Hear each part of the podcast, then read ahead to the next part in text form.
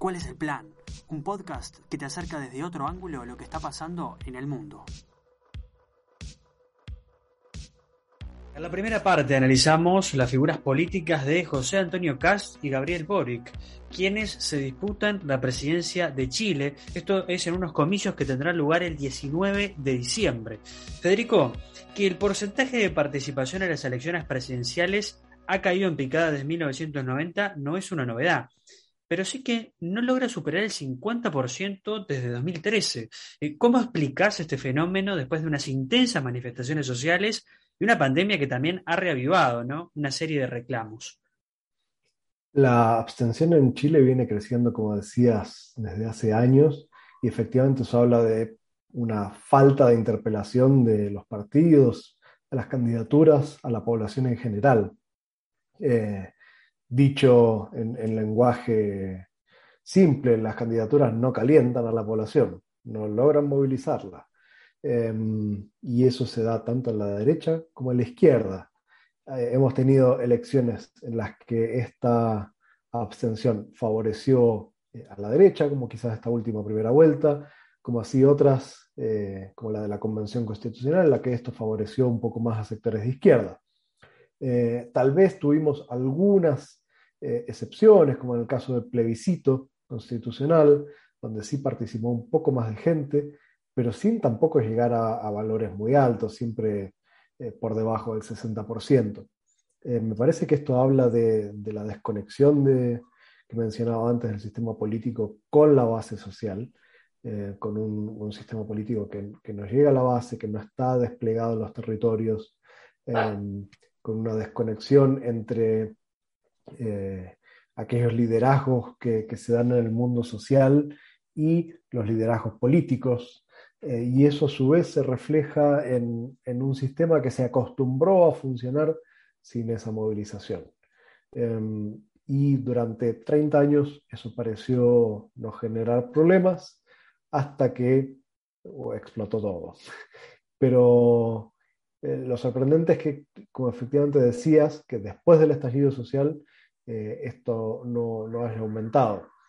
Ahora hay una fuerte campaña de movilización de votantes para la segunda vuelta. Hay un conjunto de alcaldes cercanos a Boric que eh, están intentando movilizar 500.000 votantes nuevos. Em, pero aún así estamos hablando de cifras pequeñas, estamos hablando de una participación que en el mejor de los casos puede llegar al 60%. Se está discutiendo la posibilidad del voto obligatorio, de volver al voto obligatorio, eh, y me parece que es muy necesario, porque las candidaturas, si no, eh, de, otro modo, salen electas con, muy pocos votos. Piensen que eh, la candidatura de Kass, que fue la primera, la más votada, en realidad está saliendo electa con menos del 14% de, los votos del padrón. Entonces, la legitimidad que tiene, más allá de que no, eh, no modifica la posibilidad de gobernar y, de hacerlo de manera efectiva, en términos de representación, en términos de legitimidad, es grave. No, es fácil que el sistema político pueda ser sustentable en el tiempo con estas condiciones. Otro aspecto que nombramos también en la primera parte es que las principales fuerzas políticas de centro, derecha y centro izquierda que gobernaron Chile desde la salida de Pinochet han quedado relegadas por primera vez por fuera de lo que son los primeros eh, tres puestos, ¿no? El candidato de presidente Sebastián Piñera y la clásica coalición de, de, izquierda quedaron en el cuarto y quinto lugar respectivamente. Pero algo que tú también nombrabas, que fue quien sorprendió, y estando a miles de kilómetros, fue el candidato Franco Parisi, ¿no? que desde Estados Unidos quedó tercero en las elecciones con un casi 13% como tú nombrabas hoy.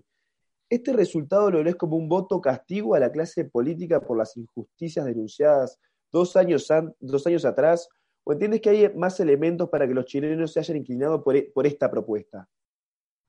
En el caso de Parisi hay dos elementos, me parece, considerar. Por un lado, eh, lo inédito que resulta que un candidato no esté en el país. Eh, Franco Parisi no pisó Chile en toda la campaña. Él está en Estados Unidos, tiene una orden de arraigo en Chile por una deuda de pensión alimenticia de sus hijos, una deuda impaga de 200 millones de pesos chilenos, que son aproximadamente unos 200, 250 mil dólares eh, de, de, pensión alimenticia. Entonces, si entraba a Chile, posiblemente hubiera sido detenido eh, y él, quiso evitar eso. Es una candidatura que durante toda la campaña de la primera vuelta se decía que estaba pensada en términos económicos, eh, como una estrategia para recibir la, plata que entrega el servicio electoral por, por voto recibido. Eh, en un escenario en el cual iba a recibir probablemente 4 o 5% de los votos, eh, que igual es un monto considerable eh, pensando en una candidatura individual. Ahora, dicho esto, él obtiene mucho más que eso y a partir de eso hay un nuevo análisis de sus votantes, de su campaña, y hay algunos elementos que creo que no habíamos considerado antes. Por un lado, que efectivamente con su discurso antipolítica y anti-establishment llegó a una población eh, que me parece que es bastante representativa de algún sector del estallido social, un sector de quizás una clase media baja, con formación técnica, eh, que tiene necesidades en lo inmediato económicas, de inseguridad, que está preocupada por la, por la inmigración, sobre todo en el norte del país, pero la verdad es que no podemos decir que su campaña ha sido 100% eh, digital. Se supo después, a partir de, entrevistas que salieron después de del resultado electoral, que en esos puntos también había dirigencias que hicieron un fuerte trabajo territorial, estuvieron generando vínculos y articulándose con, organizaciones sociales. Eh, el partido de, Franco Parisi no solo eh, obtiene 12,8 puntos en la presidencial, sino que saca, si no recuerdo mal, seis diputados eh, y creo que uno o dos senadores. Es decir, no es un resultado aislado de la presidencial. A su partido, que es el Partido de la Gente, eh, le fue relativamente bien. Dentro de ese partido hay de todo. Tenemos desde un ex diputado de la derecha hasta gente sin experiencia política, eh, pero con un discurso antipolítica que en general podríamos asociar más a la centro derecha, si se quiere. Em, y el punto creo que fue que lo, sorpresivo fue el, caudal de votos que tuvo, porque superó al final por... tuvo el mismo porcentaje que el candidato de la derecha más tradicional, Sebastián Sichel, ambos tuvieron 12,8%. Eh, creo que París tuvo 3.000 votos más, no, mucho más, y superó por un punto y, un poco más a Jasna Proboste, que era la candidata de la, de la ex concertación. Eh, sobre el, sobre el caso de Sichel vale la pena volver porque eh, la derecha, me parece, la derecha tradicional, se ve doblemente derrotada.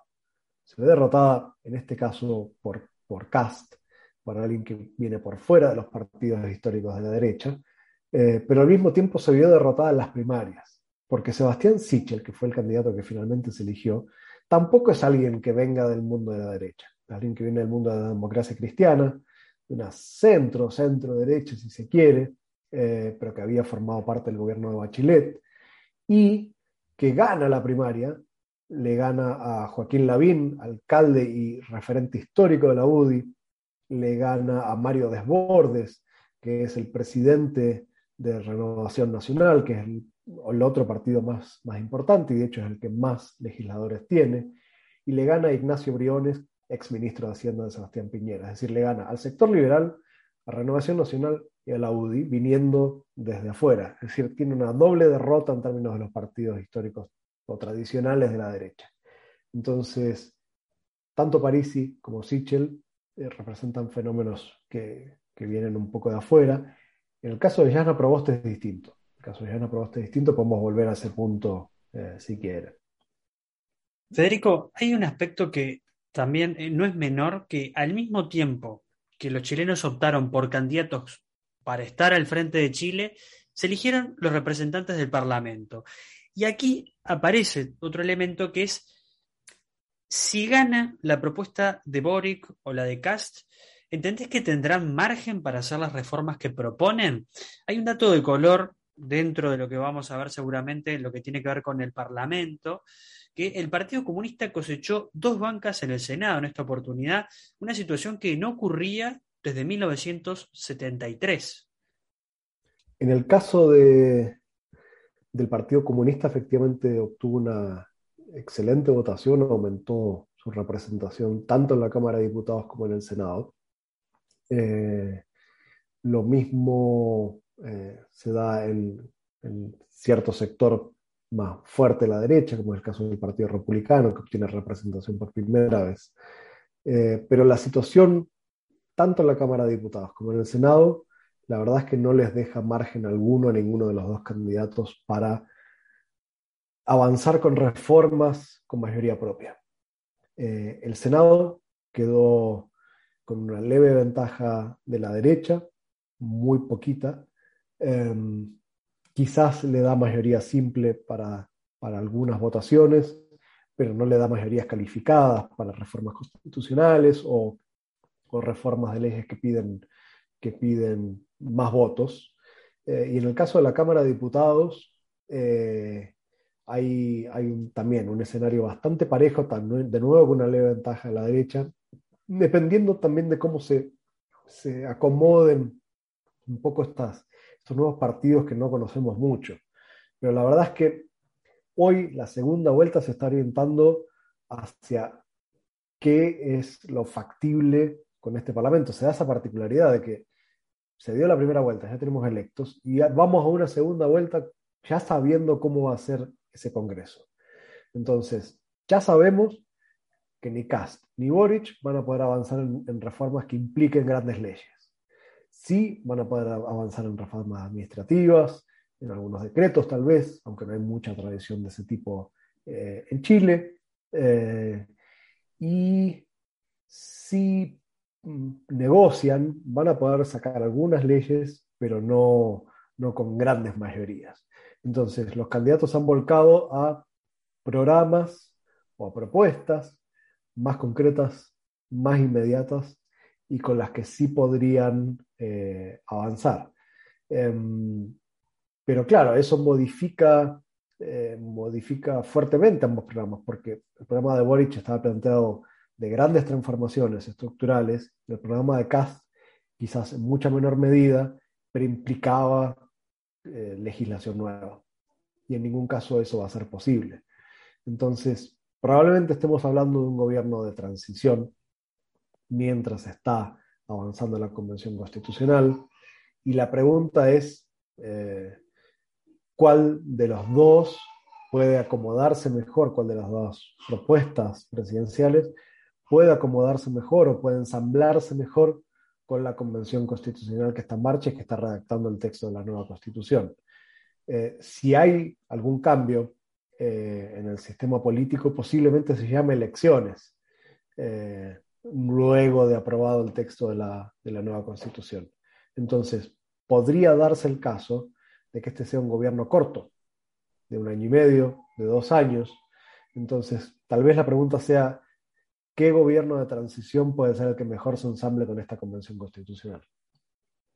Si ahora nos metemos un poco en el término de los desafíos que tenemos para Chile, un aspecto central que vos nos nombrabas recién, que está a la vuelta de la esquina, es la reacción de una nueva constitución, ¿no? Se trata de uno de los frutos de las masivas manifestaciones que hubo en 2019.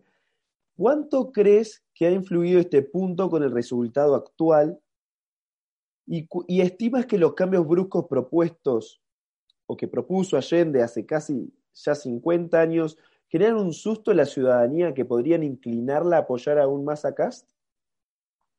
No tengo dudas de que la Convención Constitucional fue un factor importante en esta elección. Por un lado, perdió el elemento de la novedad, es decir, la Convención Constitucional tuvo un primer momento de altísima legitimidad, pero a medida que empezó a avanzar también tuvo problemas, tuvo crisis, eh, tuvo más exposición y con eso fue bajando su, aprobación y hoy es un elemento político más normalizado. Entonces, me parece que eso hizo que el voto rechazo, el voto eh, más conservador pudiera crecer un poco. Ahora bien, no tengo claro cuál es el margen de crecimiento que puede tener Cast eh, siendo eh, extrema, extrema derecha. La verdad es que varias de sus propuestas se, se enmarcan en, lo que podríamos eh, caracterizar como gobiernos de, nuevas derechas extremas, al estilo Bolsonaro, al estilo Trump, al estilo Orban en Hungría, eh, que, son derechas fuertemente anti-inmigración, con algún tipo de propuesta populista, que intentan volver atrás con ciertos avances en derechos o, en enfoques de género. entonces, su margen de crecimiento creo que es limitado. Ahora bien, eh, José Antonio Cast tiene una llegada, en términos de la simpleza de su discurso, eh, hacia poblaciones más populares. Entonces, si, modifica y modera un poco su discurso, podría tener, podría tener eh, avance. Ahora bien, probablemente el, el próximo gobierno sea, es decir, entre el plebiscito de salida de la nueva constitución y el nuevo gobierno va a haber una fuerte relación. Por un lado, creo que el plebiscito de salida va a ser de cierta manera una suerte de, plebiscito presidencial, de cómo, cómo, la está haciendo ese nuevo gobierno. Y por otro lado, eh, creo que los destinos de ambos están atados. Eh, si, si, sale bien la Convención Constitucional, probablemente el gobierno salga bien parado si el gobierno lo hace relativamente bien, eso va a fortalecer la legitimidad de la, Convención Constitucional. Eh, pero es muy difícil prever cuál, cuál va a ser el escenario en ese contexto. Es muy difícil prever ya qué va a pasar el 19 de diciembre. Ni me quiero imaginar ya a un año, un año más. Eh, Federico, para entender mejor, ¿no? ¿Cuál es el panorama actual de apoyos que tienen tanto Kass como Boric? Eh, a Cast lo apoyó de manera inmediata em, la coalición que, estaba apoyando Sebastián Sichel, algo que ya venía ocurriendo desde antes, en realidad, el resultado. Gran parte de sus candidatos se habían volcado hacia la candidatura de Cast, pero recibió el apoyo formal de la UDI, de Renovación Nacional, estos dos partidos sin condiciones, que son de derecha más tradicional, y con algunas condiciones de Evópoli, que es una suerte de derecha liberal, entre comillas, eh, que dijo que no va, que frente a la opción del comunismo, eh, no, podía, no podía hacer otra cosa que llamar a votar a Cast. Esos son los apoyos explícitos que, ha tenido. Eso le significaría, si los votos fueran transferibles, que no creo que lo sean, un 12,8% más a, su 28%. No ha tenido más apoyo por fuera de eso. En el caso de Gabriel Boric, eh, ha tenido el apoyo, por un lado, de eh, Marco Enrique Sominami, que salió sexto con siete puntos y medio. Luego tuvo el apoyo del Partido Socialista, el Partido Radical y el Partido por la Democracia, que son tres partidos grandes de la exconcertación.